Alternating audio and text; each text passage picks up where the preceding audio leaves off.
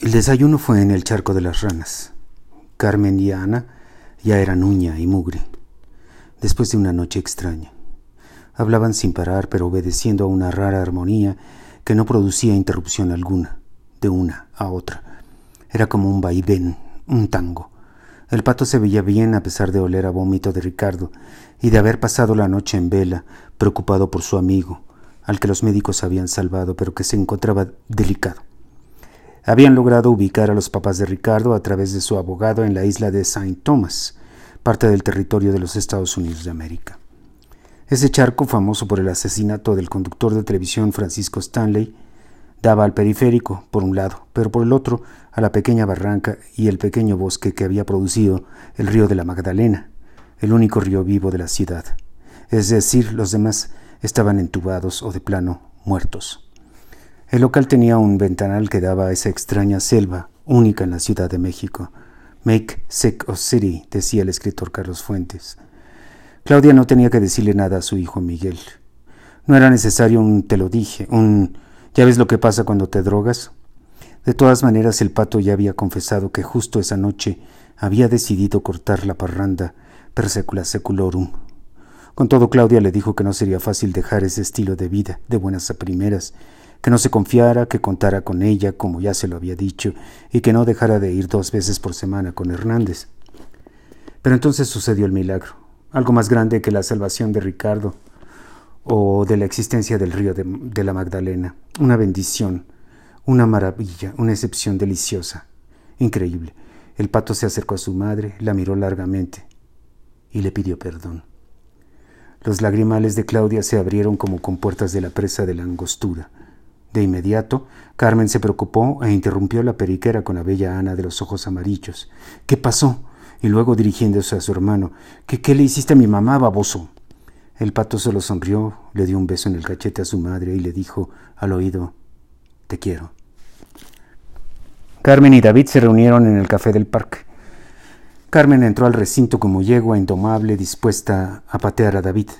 Había aceptado verlo solo porque aquel había suplicado hasta el ridículo. David la miró desde el copete hasta los pies. Carmen se había ido a la casa a cambiar. Traía la venganza en las manos. Iba a aplastar a David como bicho. Lo iba a hacer mierda. Por eso Carmen se había puesto una minifalda cuadrada, lisa y un top que le quedaba como pintura. Se veía como Carla Bruni en visita oficial, pero en su versión joven y con mucho menos tela. David hizo una cara ridícula, como si en efecto fuera la Bruni caminando hacia él pero sin ropa.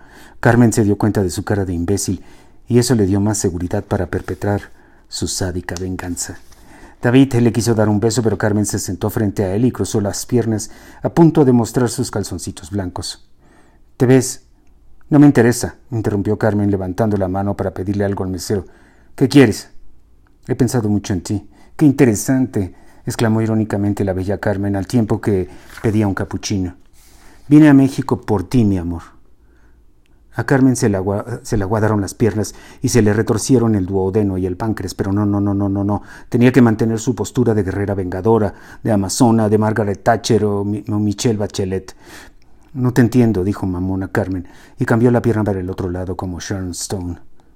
La cagué en Los Ángeles, amor, perdóname, de verdad me equivoqué, pero pensé bien las cosas y te quiero, te extraño demasiado.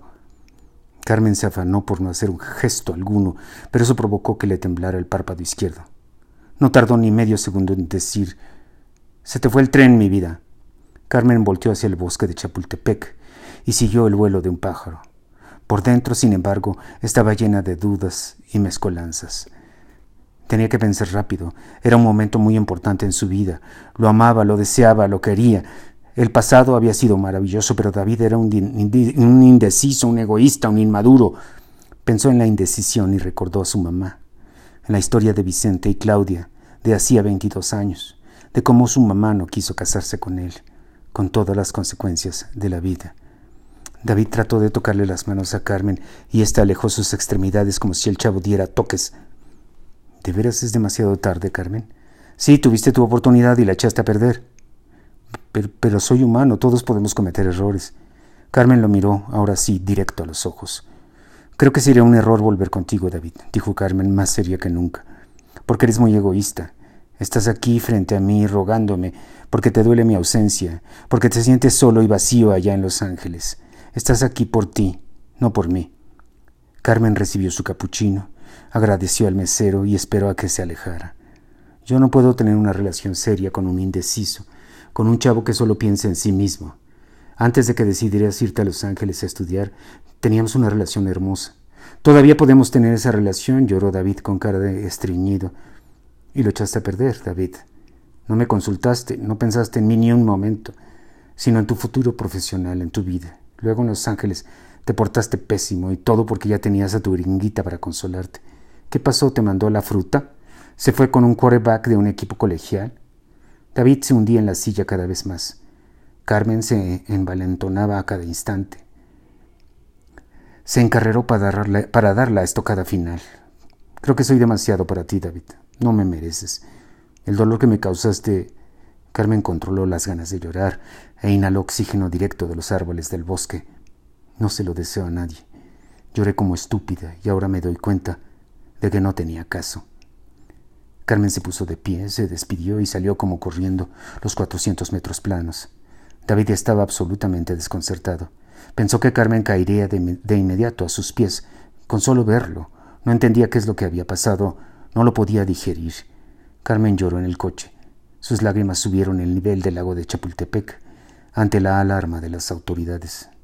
Pero ese llanto curó a Carmen de David para siempre, a pesar del desbordamiento del lago mayor.